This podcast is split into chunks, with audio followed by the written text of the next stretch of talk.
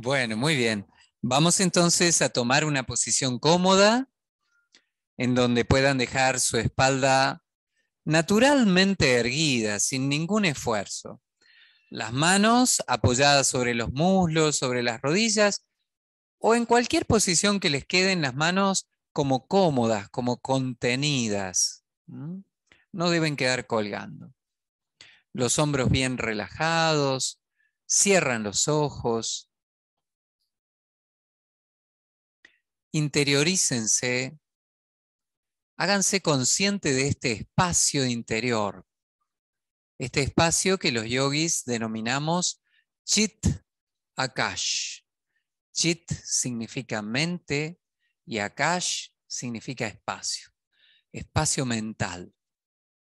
Ahí, en ese espacio mental, es donde mayormente existimos, donde experimentamos, Así que uno tiene que aprender a cerrar los ojos, reconocer este espacio interior, este espacio mental y sentirse bien allí, sentirse cómodo, poder disfrutar de ese espacio interior.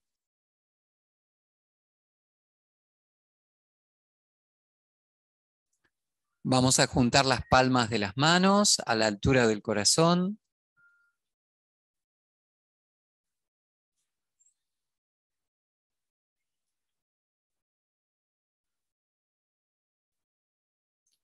Y vamos a repetir tres veces la sílaba OM. Inhalen profundamente.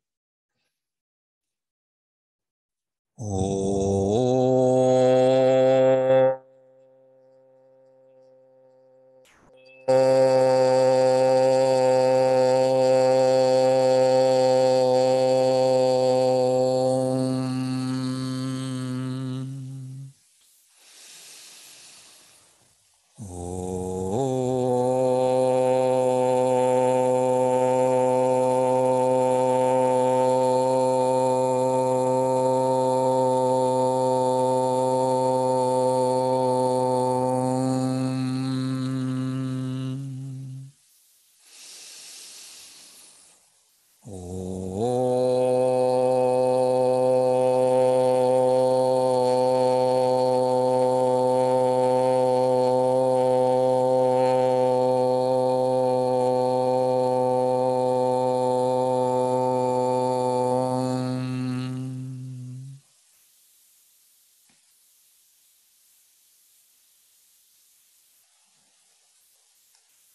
Dejen bajar un poquito su cabeza hacia adelante. Hagan consciente este gesto. Y luego dejamos bajar nuestras manos a una posición cómoda otra vez. Entreabrimos los ojos gradualmente, conectándonos otra vez con todo lo que nos rodea. Swagatam, bienvenidos a esta práctica. En sánscrito, la palabra para dar la bienvenida es swagatam. Swa significa interior. Eh, esta palabra no es como, no tiene el sentido exacto al que le damos a la palabra bienvenida aquí en Occidente. Normalmente nosotros damos la bienvenida al lugar donde estamos, ¿sí? Pero los yogis dan la bienvenida a su chit Akash, al espacio interior. Es como ah, recibir al otro dentro de su propia mente, dentro de su propio espacio. De allí viene la palabra Swagatam, bienvenidos. Bueno, muy bien. Porque en definitiva allí es donde vamos a interactuar, no aquí fuera, sino allí dentro. Dentro de ese espacio es donde todo ocurre. Yo voy a ir mirándoles a ustedes porque es natural para mí mirar a las personas con las que hablo y de vez en cuando voy a mirar también a alguien como si estuviera allí arriba. Digo, ¿para qué, qué estarán mirando allí arriba? Bueno, es que tenemos un montón de alumnos hoy, eh, de participantes a nivel virtual y entonces también siento la necesidad de mirar hacia donde están ellos también. Entonces, Hoy vamos a hacer una práctica de meditación vital. Esta práctica, la meditación, es la práctica por excelencia que tenemos. Es la práctica. En realidad, todo lo demás que hacemos en nuestras prácticas de yoga vital, por ejemplo, es para crear las mejores condiciones para meditar. Pero realmente la meditación es la práctica. ¿Qué es la meditación? La meditación es una práctica que tiene como objetivo desarrollar la conciencia. ¿Bien? ¿Qué es la conciencia? La conciencia es la capacidad que tenemos de darnos cuenta. ¿De darnos cuenta de qué? De darnos cuenta de nosotros mismos y de lo que nos rodea. ¿Sí? Entonces, la conciencia es la capacidad de darnos cuenta de lo que nos rodea y de nosotros mismos. Y la meditación es una práctica con el objetivo de expandir, de hacer la conciencia cada vez más penetrante. ¿Qué quiere decir esto? Que en realidad en la medida en que desarrollemos esta conciencia, vamos a poder percibir lo que nos rodea y a nosotros mismos de una manera cada vez más exacta, más nítida. Los yogis planteamos que el gran problema, el origen del sufrimiento eh, en la vida, tiene que ver con no poder ver la realidad exactamente como es vemos en realidad lo que denominamos maya. Maya significa ilusión. Vemos una ilusión, una fantasía que nosotros mismos construimos acerca de la realidad y acerca de nosotros mismos. ¿sí? Esta parte muy importante. Una fantasía acerca de nosotros mismos. ¿sí? Entonces, todo este ejercicio de meditar vuelvo a reiterar, tiene como objetivo aprender a percibir la realidad cada vez más nítida, con más exactitud, con más detalle. Cuando logremos esto, cuando empecemos a percibir lo que nos rodea y a nosotros mismos de una manera menos ilusoria, menos fantástica, nuestras decisiones, nuestras acciones, nuestras expectativas se van a ajustar cada vez más a la realidad. La mayor parte del sufrimiento proviene de las expectativas que no se cumplen. ¿Y por qué nosotros generamos expectativas que no se cumplen? Porque las generamos sobre la base de algo que no existe. ¿Sí? Creemos ver algo, pero ese algo no está ahí. Entonces luego esperamos que algo pase pero como eso no estaba ahí, no pasa. Y como no pasa, nos decepcionamos y sufrimos y decimos, pero ¿cómo puede ser que no me hayan entendido, que no hayan sabido lo que yo quería, que no hayan cumplido con su palabra, que no hayan lo que fuera? ¿Me van siguiendo? Porque así es como funciona. Entonces, ¿para qué meditamos? Meditamos para esto, para afinarnos cada vez más y lograr percibir la realidad tal y cual es sobre lo que nos rodea y sobre nosotros mismos, porque a veces somos nosotros mismos los que nos decepcionamos. También eso hay que tomarlo en cuenta. ¿Está bien?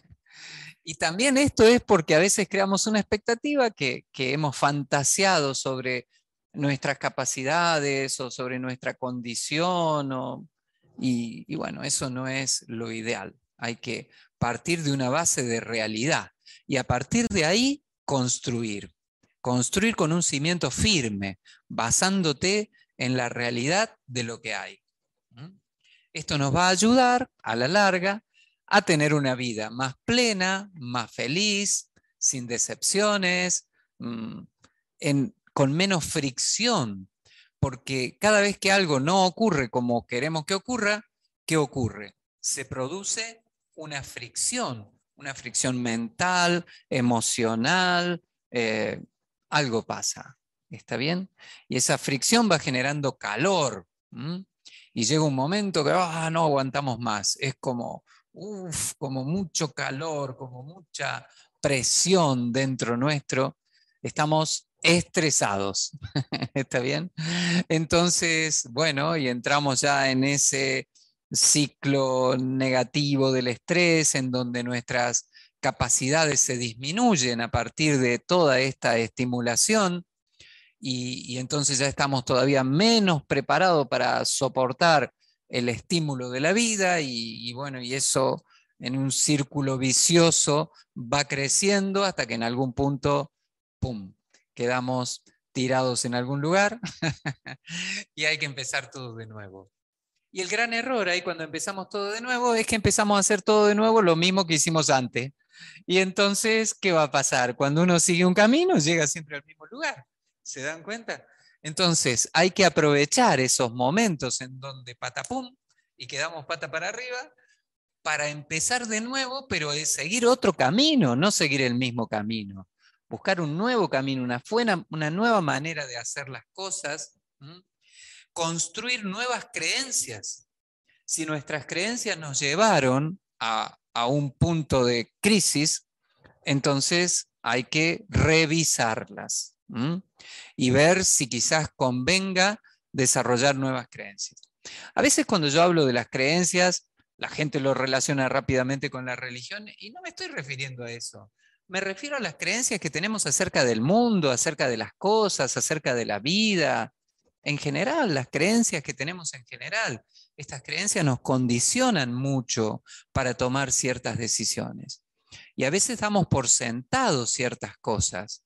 Yo me recuerdo la primera vez que llegué a la India, era un asombro atrás de otro, o sea, no podía creer todo lo que veía, era, porque bueno, estaba acostumbrado a mi país, a mi cultura, a la forma en la que nosotros nos manejamos, y ver que allí la gente no se saludaba con un abrazo, no se daban besos, no existía el papel higiénico, no existía el dentrífico, eh, iban todos amontonados arriba de una moto ciambreta, iban 16 personas, en donde ese era el colectivo, digamos, y en donde nunca alcancé a entender cómo era el tema de quién cobraba para subirse a ese colectivo, quién pagaba, cómo sabía el chofer a dónde ibas y cómo sabía vos a dónde iba el chofer. ¿Te das cuenta? O sea, era una cosa muy rara, porque la gente, yo la veía que gente se subía pues, al rato se bajaba, no pagaba. Otro subía, pagaba, otro no pagaba. Y yo decía, ¿y sabrá la gente a dónde va este hombre de la. Y yo nunca lo supe, la verdad. Bueno, y, uno no lo puede creer, ¿no? Eh, ves, no sé, había un, un, auto que tenía tres ruedas y a mí me parecía rarísimo, ¿por qué tendría un auto tres ruedas? O sea, nunca había visto un auto de tres ruedas. Y bueno, y así, ¿no? Eh, todo es, es, así, o sea, uno da por sentado cosas. Estoy usando este ejemplo, bueno, pero, pero en realidad la idea es que damos cosas por sentadas, ¿no? Que son así. Y en realidad a veces está bien hacer una revisión, ¿no? Rever, ver lo que realmente... Y por otro lado también tenemos que saber que nosotros somos dueños de nuestras creencias, no es que tenemos que creer lo que creemos. Nosotros podemos elegir qué creer. Siempre es importante creer en algo, ¿está bien? Pero podemos elegir en qué creer. ¿Y cómo uno tiene que elegir en qué creer? En base a lo que te es saludable. Lo que no te es saludable, bueno, no elijas creer en eso. Elegí creer en aquello que te es saludable, que te ayuda, que te sirve, que te hace estar mejor. Si no, ¿qué sentido tiene? Bueno, muy bien. Entonces, mi intención con esta primera introducción era que entendamos para qué meditamos, ¿eh? porque si no, bueno, uno dice meditar, meditar, pero bueno, ¿para qué? ¿Para qué meditamos? Meditamos para esto, para esto es que meditamos. Cuando hablamos de la meditación tienen que pasar un par de cosas. La primera es que nuestra postura tiene que ser cómoda y estable. porque si no, nuestra propia postura está creando interferencia en la mente y no nos va a dejar concentrar. ¿Está bien? No que no nos va a dejar meditar, no nos va a dejar concentrarnos. Va a estar distrayéndonos todo el tiempo el dolor de la pierna, de la cadera, de la rodilla. Por eso, no es que sea, y sobre todo aquí, a ver, ¿por qué en India los indios meditan sentados así? Porque ellos viven sentados así toda la vida, desde chiquitos están sentados así, y para ellos sentarse así es comodísimo. Si vos los sentás en un banquito, en una silla, están dando vueltas, están incómodos. ¿Está bien? Eh, pero nosotros, en nuestra cultura, no hacemos esto. Entonces, eh, a veces para meditar es mucho más conveniente sentarse en una silla, en un sillón, en un lugar cómodo, que no te distraiga el cuerpo. ¿Bien? Entonces, lo primero que debemos tener en mente es esto, que nuestra posición sea cómoda y estable. Con estable quiero decir que si ustedes se colocan, por ejemplo, inclinados con el cuerpo hacia adelante, cuando se relajen en algún punto, páfate, van a caer para adelante. ¿Me van siguiendo? Entonces, eso no debe pasar. Hay una cuestión energética que indica que la idea sería no apoyar la espalda en ningún lugar, porque ¿qué pasa? Donde apoyas la espalda se puede producir como una pequeña, un pequeño bloqueo, una pequeña retención de la circulación nerviosa de nuestra propia energía. ¿Me van siguiendo? Entonces, idealmente es mejor no apoyar la espalda, pero si eso va a significar que estén a los cabezazos o cayéndose o lo que fuera, o con un dolor terrible en la espalda, entonces toda la vida es más... Primero siempre hay que salvar el problema más grueso, después el problema más fino. Entonces, toda la vida es mejor que se apoyen en algo y se olviden de la espalda y de todo eso, ¿sí? Al principio. Para eso están las posturas luego, las posturas que hacemos en las clases de yoga vital, para que fortalezcamos nuestra musculatura profunda y podamos sentarnos y quedarnos erguidos un buen tiempo sin cansarnos, sin que nos duela la espalda y todo esto. Bien. Entonces, postura cómoda y estable, equilibrada, ¿eh? que no te estés cayendo a la derecha, a la izquierda, adelante ni atrás, bien equilibrado. Una vez que lograste esto, lo próximo es regular un poco tus ritmos, tu ritmo cardíaco, tu ritmo respiratorio, y esto se maneja mucho, ya que el ritmo cardíaco, la mayoría de la gente piensa que es eh, involuntario, o sea que funciona solo, pero la verdad es que no, uno puede regular con con poca práctica, con poco entrenamiento ya puede regular uno su ritmo cardíaco bastante bien. Pero siempre es más fácil regular el ritmo respiratorio. Entonces, a partir de que regulamos nuestro ritmo respiratorio, es decir, empezamos a hacer una respiración un poquito más lenta, más profunda, inicialmente, ¿no? Luego esto se suelta, se deja que la respiración trabaje sola. Pero en esta primera etapa es conveniente hacer una respiración un poquito como controlada, consciente, que entre el aire un poco más lento, que salga un poco más lento, y de esta manera aquietamos los ritmos internos, el ritmo cardíaco, el ritmo respiratorio, y de hecho todo nuestro metabolismo va acompañando, y todo esto eh, disminuye la interferencia en la mente, las, los estímulos que llegan a la mente desde el cuerpo, ¿sí? Porque evidentemente cada vez que el corazón late hay un impulso nervioso que está poniéndose en movimiento. Cada vez que exhalamos hay un impulso nervioso, cada vez que inhalamos y así sucesivamente. Entonces, en la medida en que todo esto se frena, también frenan, no se corta, pero frenan estos estímulos a la mente. Y por eso se hace esto. Tercera cosa a tomar en consideración. Primero la postura, luego la respiración. Los yogis también avanzan un poquito más allá, más allá de la respiración, y tratan de regular un poco los flujos internos de su energía, de su energía sutil. Bien, esto lo hacemos a través de alguna técnica de visualización de la energía, imaginándolos que la energía se está moviendo de un lugar a otro de una manera acompasada, cíclica, tranquila. Y esto ayuda, como he dicho, mucho a aquietar todo el sistema. Luego de eso, aquietamos un poco la estimulación sensorial. Eh, esto se llama pratyahara, abstraer un poquito los sentidos. Para poder abstraer los sentidos, primero hay que conectarse a los sentidos, eh, manejarlos un poquito, y eso rebunda finalmente en que esos sentidos se relajen de alguna manera y también disminuya de esta forma la estimulación sobre la mente. Una vez que hemos avanzado, no digamos logrado, porque logrado sería magnífico, pero una vez que hemos avanzado un poco en este camino, entonces la idea es concentrar la mente en algo. Y en realidad esto ya lo hemos venido haciendo desde el principio, porque desde que empezamos a atender nuestro cuerpo para que esté en la posición óptima, ya estuvimos concentrándonos en nuestro cuerpo. Luego estuvimos concentrándonos en nuestra respiración, en nuestra energía.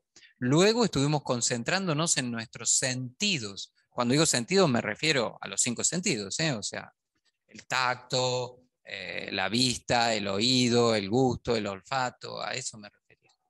Bueno, muy bien. Ya hemos estado concentrándonos en ellos en la medida en que estuvimos llevando adelante las distintas técnicas de lo que va a ser esta práctica de meditación. Cuando el yogi logra fijar la mente finalmente, después de toda esta preparación, fijar la mente suficiente tiempo en un contenido, en algo, en un contenido, en algo que hemos elegido para concentrarnos, entonces ocurre algo que ocurre solo.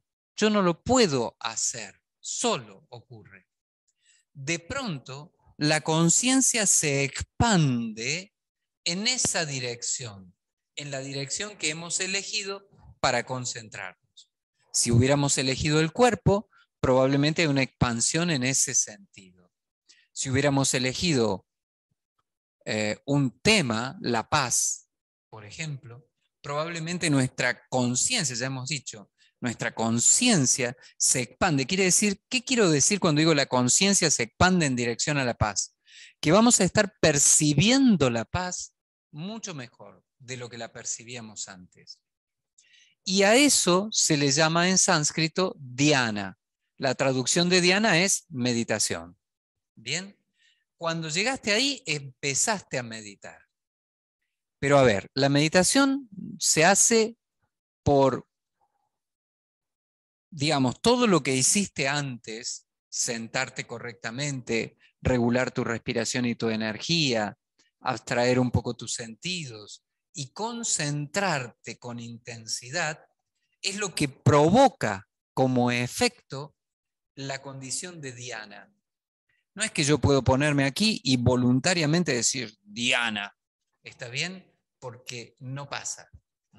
Lo que puedo hacer voluntariamente es enfocarme, concentrarme. Eso es lo que yo hago.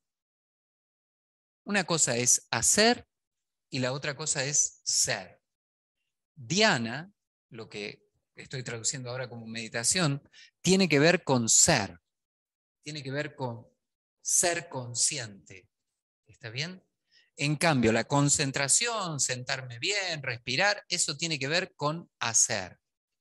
¿Bien? Lo de hacer está bien, es lo que yo hago previo y que me va a catapultar, me va a proyectar hacia el estado de Diana. ¿Bien?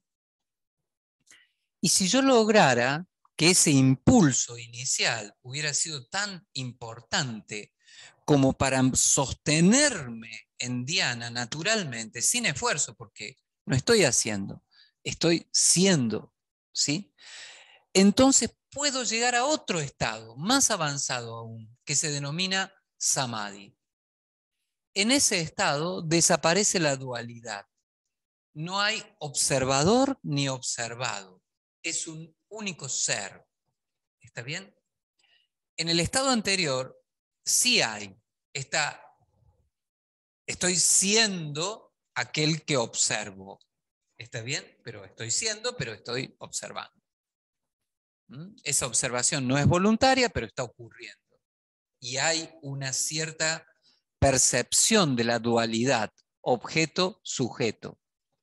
Pero ya en Samadhi eso desapareció y vos sos la paz, no estás percibiendo la paz. ¿Me explico? Como para poder diferenciar estos estados y saber por dónde andamos, qué es lo que estamos haciendo. ¿Sí?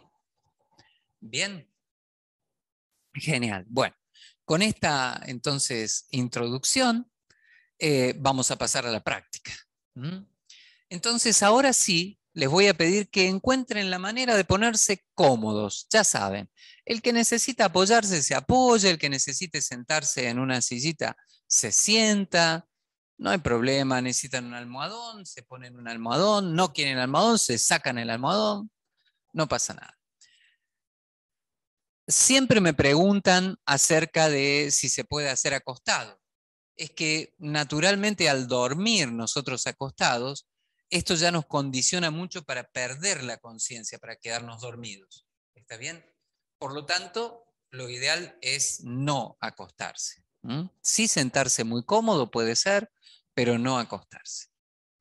Bien, entonces ahora, ya en esta postura, vamos a, primero que nada, yo estoy apoyando aquí mis manos sobre los muslos, colocando las palmas hacia arriba, Luego me aseguro de la estabilidad del cuerpo. ¿Para eso qué hago?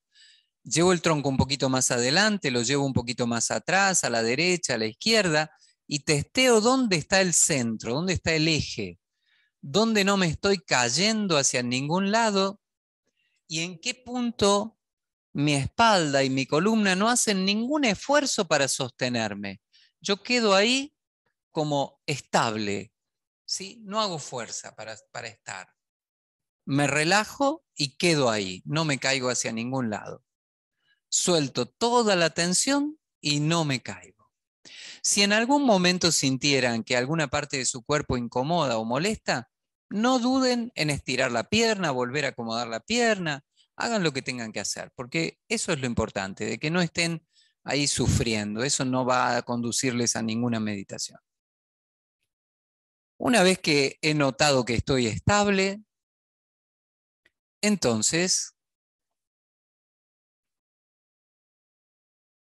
voy a llevar la atención a mi respiración. Saco todo el aire fuera.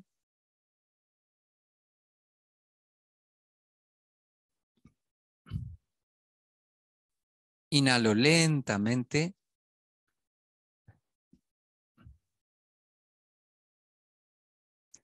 Exhalo lentamente y siento cómo al exhalar todavía puedo liberar un poquito más de la tensión corporal. Me puedo relajar más. Me aseguro de que las piernas, los hombros, las manos estén relajadas. Imaginen como cuando todo va decantando, va cayendo naturalmente en el lugar que le corresponde. El cuerpo, las emociones, la mente, todo va encontrando su lugar. Naturalmente, no lo debemos forzar.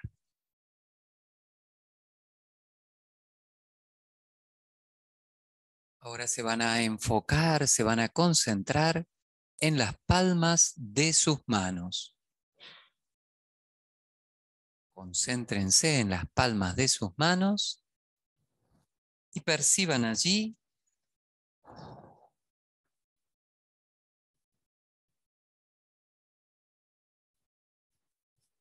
todas las sensaciones. La temperatura, el roce del aire. Ahora, la próxima vez que inhalen,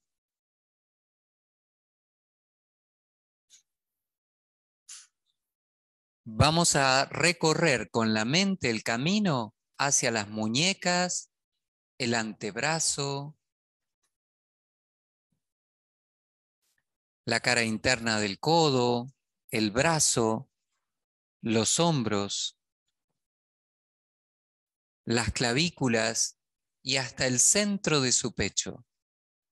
Al exhalar, van a ir desde las clavículas hacia los hombros, brazos, codos, antebrazos, muñecas y otra vez la palma de la mano. Continúen recorriendo todo el camino minuciosamente por ambos brazos a la vez, al inhalar de la mano hacia el corazón y al exhalar desde el corazón hacia las manos. Tienen que recorrer todo el camino sin saltearse ningún lugar.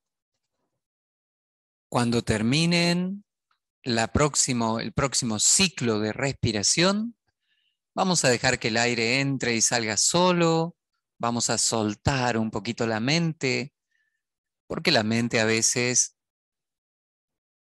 quiere un poquito de libertad cuando le hemos exigido concentrarse en algo. La soltamos un momento, no hay ninguna consigna. Y ahora vamos a traer las palmas de las manos, las vamos a juntar a la altura de nuestro corazón. También de una manera cómoda, con los hombros relajados, juntamos palma con palma y nos vamos a concentrar en percibir todos los puntos de contacto entre las manos. Sientan todos los puntos de contacto entre sus manos. La temperatura de las manos.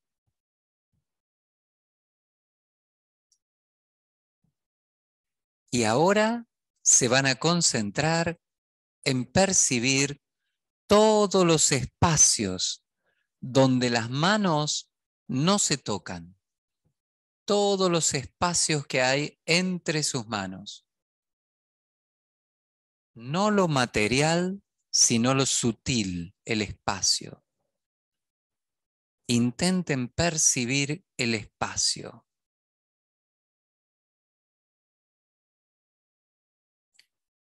Intenten percibir todo el espacio que ocupan sus manos completas ahora. No las manos, el espacio que ocupan las manos.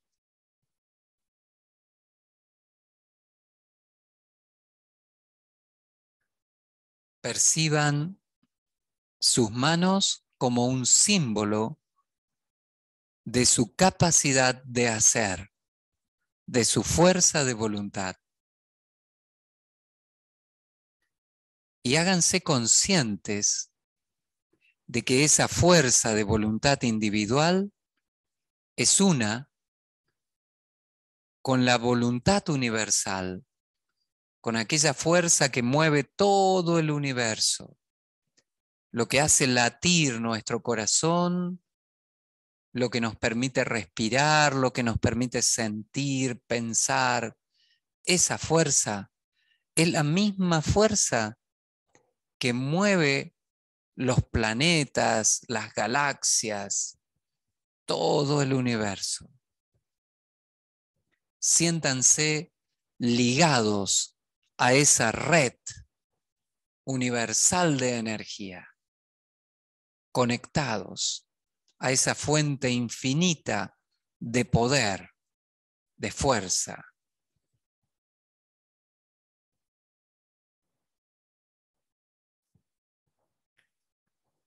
Lleven ahora toda la conciencia hacia su corazón. Perciban allí su sensibilidad. Háganse conscientes de que son seres sensibles, que sienten, que pueden emocionarse, que pueden amar. Enfoquémonos por un instante en nuestra capacidad de amar. Para esto podemos traer a nuestra mente aquel ser que más amamos en este mundo. Puede ser uno, pueden ser dos, pueden ser tres, no importa. Pongan la imagen en su mente, defínanlo claramente y despierten el sentimiento del amor. No piensen en el amor, sientan el amor que tienen por estos seres. Siéntanlo.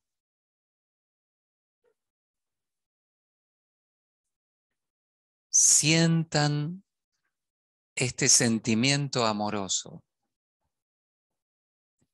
Imaginen el rostro de uno de estos seres amados. Imagínenlo justo frente a su rostro. Imagínenle sonriendo, sonriéndoles. Y ahora devuelvan esa sonrisa.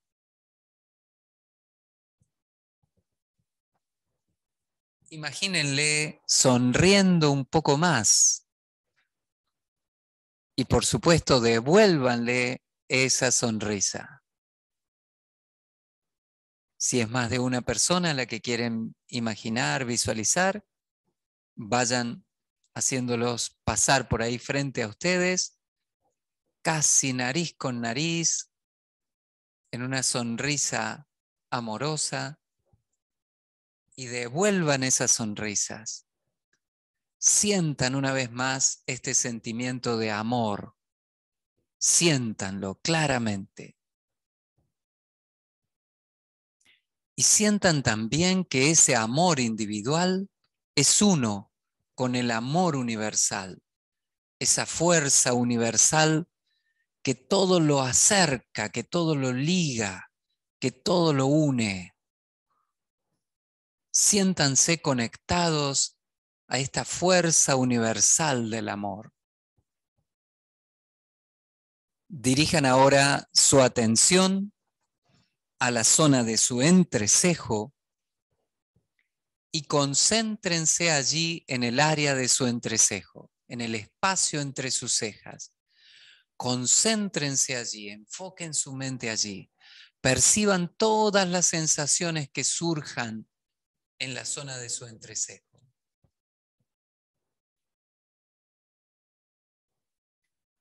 Perciban allí su mente, su capacidad de razonar, de discernir, de imaginar,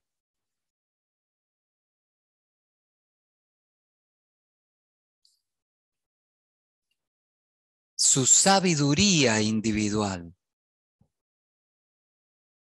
Y sientan que esta mente individual es a la vez parte de una mente universal. Esa mente universal que ha ideado, que le da forma a todo el universo, que piensa el universo constantemente y a nosotros y a todo lo que nosotros pensamos. Siéntanse conectados a esta supermente, a esta mente universal, a esta sabiduría universal.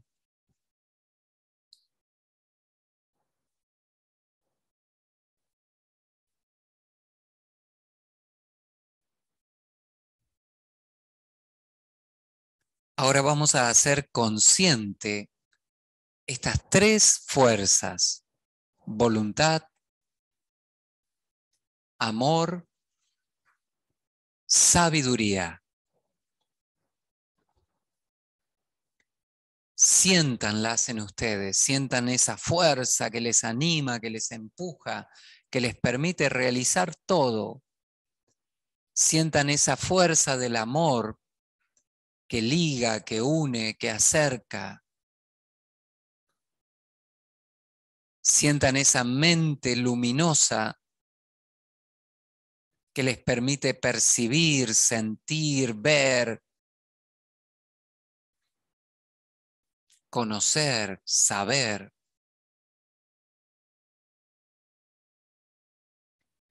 Y sientan ahora que pueden proyectar estas tres fuerzas en dirección hacia su meta de vida. Amor, voluntad, sabiduría, sientan que pueden ligar estas tres fuerzas y proyectarlas como una hacia su meta de vida, hacia donde ustedes van en esta vida. Y lo vamos a hacer a través del sonido de la sílaba OM. Inhalen profundamente.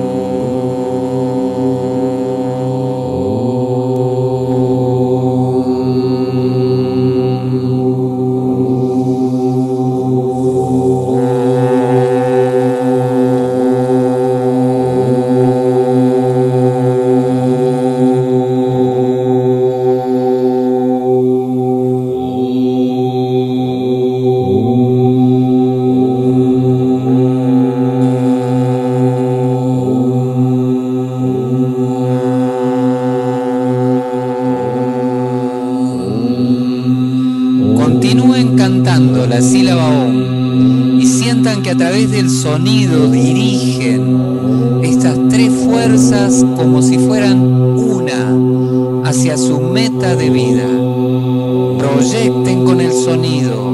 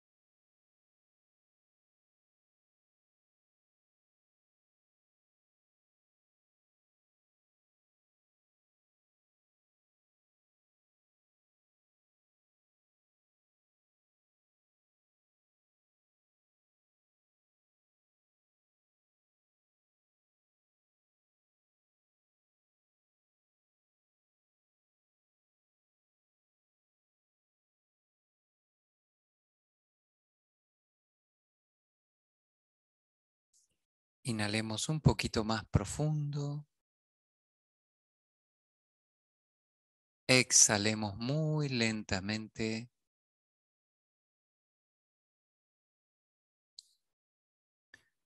Volvamos a imaginar el rostro de nuestro ser amado frente al nuestro, entregándonos una gran sonrisa y devolvamos esa sonrisa. Veámoslo ahora que sonríe un poco más. Y sonríe un poco más, prácticamente se está riendo de nosotros. Podemos reír con él también si queremos.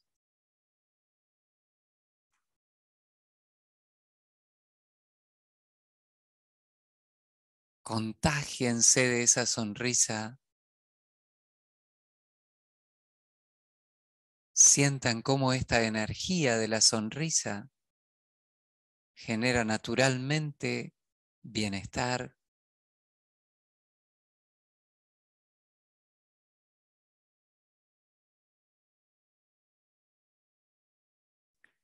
Si lo desean ahora, podemos repetir esta oración universal de sanación. Padre Celestial, Madre Divina, amados Maestros, llenen nuevamente nuestros cuerpos con su energía cósmica nuestras mentes con su concentración y sabiduría. Y nuestras almas con su siempre renovada alegría. Inhalen profundamente. Oh.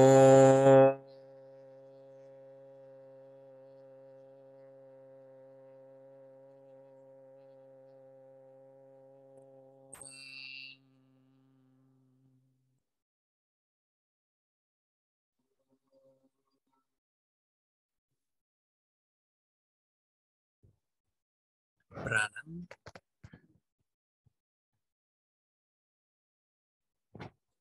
Danyava, muchísimas gracias.